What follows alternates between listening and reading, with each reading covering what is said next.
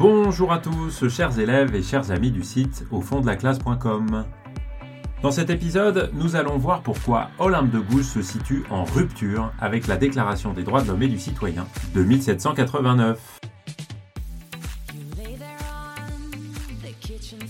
La Déclaration des droits de la femme et de la citoyenne d'Olympe de Gouges est une réécriture de la Déclaration des droits de l'homme et du citoyen de 1789 et elle apparaît pour un certain nombre de points qu'on a évoqués dans un autre épisode, comme la continuité de cette déclaration de 1789 et plus largement la continuité du programme des Lumières dans tout le XVIIIe siècle.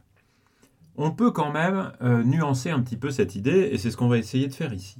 Et en particulier en s'appuyant sur le titre. Parce que dire Déclaration des droits de la femme et de la citoyenne, eh bien, c'est quelque chose de plus polémique qu'il ne semble au premier abord. Parce qu'en remplaçant homme par femme, Olympe de Gouges ne fait pas qu'ajouter le sexe féminin au sexe masculin.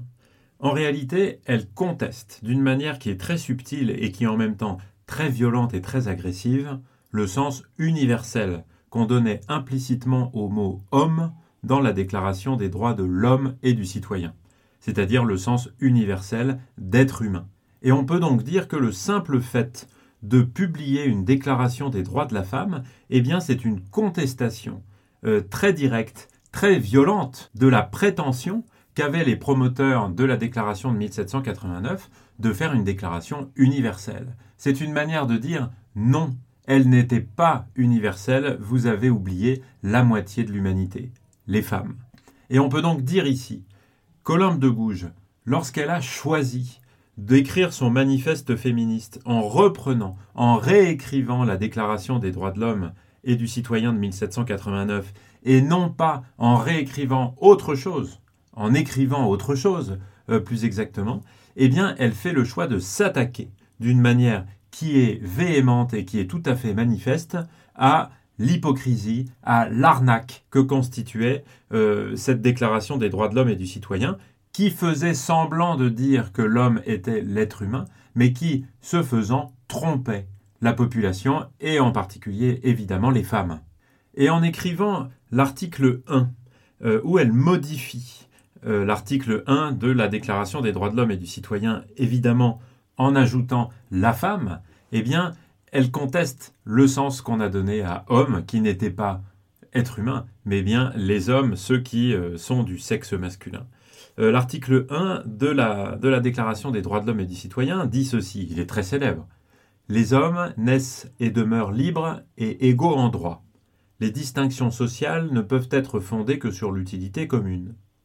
L'article 1 d'Olympe de Gouges est le suivant. La femme naît libre et demeure égale à l'homme en droit. Les distinctions sociales ne peuvent être fondées que sur l'utilité commune. Alors c'est presque pareil, mais elle a ajouté la femme et elle compare la qualité politique, le droit politique de la femme avec celui de l'homme. La femme naît libre et demeure égale à l'homme en droit. Donc, pour ce qui est du respect des lois, eh bien, euh, c'est l'égalité qui va prévaloir. Eh bien, en disant ça, en changeant l'article le plus célèbre, sans doute, de cette déclaration, qui dit Les hommes naissent et demeurent libres et égaux en droit, elle met l'accent de manière très claire sur le fait que les hommes, dans euh, la déclaration de 1789, ne, signifiaient pas les êtres humains, mais signifiaient bien les hommes euh, du sexe masculin. Pour montrer aussi à quel point cette réécriture d'Olympe de Gouges est en rupture avec la déclaration de 1789, on peut mettre l'accent sur le fait qu'il ne s'agit pas vraiment euh, d'une déclaration au même euh, titre euh, que la déclaration de 1789, parce que ça n'est pas un texte juridique, celui d'Olympe de Gouges. C'est un programme de lutte pour l'avenir, parce que le texte n'existe pas en tant que loi. Quand il est publié par Olympe de Gouges, c'est un programme, c'est un manifeste programmatique, on peut le dire comme ça. Et lorsque le texte de la Déclaration des droits de l'homme et des citoyens euh, indique la formule décrétée par l'Assemblée nationale dans les séances des 20, 21, 23, 24, 26 août 1789 et acceptée par le roi, eh bien Olympe de Gouges écrit au même endroit de sa version euh, de la déclaration a décrété, décrété ER, par l'Assemblée nationale dans ses dernières séances ou dans celles de la prochaine législature. Et ce changement, entre décréter et, hein, le participe passé, et a décrété ER, indique un changement. Euh, ça devient un programme destiné à être appliqué dans l'avenir, et avec un caractère impératif, hein, avec cette expression, a plus infinitif, a décrété. Cet avenir, d'ailleurs, est précisé de manière très concrète, hein, avec deux options possibles. Euh, ce sera pour les dernières séances de cette législature, donc cette année, ou bien dans celle de la prochaine législature, l'année prochaine. Et cette manière de donner une date précise, en tout cas deux options possibles euh, pour euh, l'Assemblée pour euh, décréter cette, cette nouvelle loi, eh bien, comment dire, donne au projet une apparence évidemment incontournable. Il va falloir le faire. Ce texte devra être adopté par l'Assemblée nationale. Et cette obligation que l'Assemblée nationale et à travers elle la France, la nation, devra suivre dans l'avenir, eh bien, elle apparaît à travers un certain nombre de parallélismes polémiques qui insistent sur le fait qu'il n'y a pas de choix. Euh, on peut en prendre deux exemples. À l'article 10 euh, de la déclaration de l'Olympe de Gouges, on lit La femme a le droit de monter sur l'échafaud, elle doit avoir également celui de monter à la tribune. Autrement dit, on peut condamner une femme à mort. Monter à l'échafaud, c'est aller euh, être guillotinée elle doit aussi pouvoir monter à la tribune, on doit lui donner la liberté de parole politique et on doit lui donner plus précisément le droit d'être élu à euh, l'Assemblée, donc évidemment celui aussi euh, de voter. Dans la forme, c'est bien un parallélisme qui insiste de manière polémique, agressive, sur cette logique, cette obligation qu'il y a d'en finir avec ce déséquilibre. La femme a le droit elle doit aussi avoir le droit. Puisque les femmes sont égales aux hommes devant la peine de justice, pourquoi est-ce qu'elles n'auraient pas les mêmes droits pour participer à la cité et donc voter euh, et être élues? Et on peut même dire que dans cette phrase, euh, il y a deux paronymes, deux mots qui se ressemblent un petit peu sur le plan phonétique, doit et droit, euh, ce qui renforce le devoir absolu d'inclure les femmes dans les responsabilités de la cité. On trouve un petit peu le même genre de formule dans l'article 13, un petit peu plus loin, euh, dans la déclaration d'Olympe de Gouges, où on lit Pour l'entretien de la force publique et pour les dépenses d'administration, les contributions de la femme et de l'homme sont égales.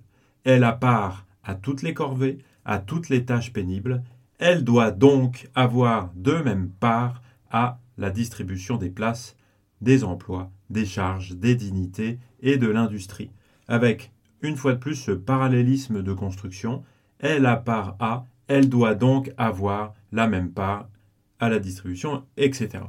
Et dans le postambule, quand il est question des idées des Lumières, c'est-à-dire par des expressions comme la force de la raison, l'étendard de la philosophie, c'est-à-dire le drapeau de la philosophie, et de l'énergie de votre caractère à vous les femmes, eh bien, Olympe de Gouges donne bien aux femmes le rôle de continuer le programme des Lumières, mais en insistant sur le fait que les hommes ne le feront pas. Et si, face à la violence, Olympe de Gouges prône le raisonnement, la philosophie et l'union solidaire des femmes, eh bien c'est contre l'orgueil et l'ignorance des hommes. Ça n'est pas comme si tout allait changer comme ça naturellement, sans problème. Il s'agit bien de mettre une forme de pression très grande et euh, pas du tout de penser que les choses vont se faire toutes seules. C'est bien un programme de lutte, un programme de lutte en rupture avec la Déclaration des droits de l'homme et du citoyen et qui démasque de manière euh, véhémente, malgré le caractère ou en tout cas l'aspect juridique et simple du texte, l'arnaque euh, qui a été celle de considérer que l'homme dans la Déclaration des droits de l'homme et du citoyen, c'était l'être humain dans son ensemble. Non, on a oublié les femmes et il s'agit maintenant de se battre pour les ajouter. Voilà, en tout cas, ce que je souhaitais partager avec vous sur cette rupture très grande euh, qui apparaît entre euh, Olympe de Gouges et la déclaration de 1789.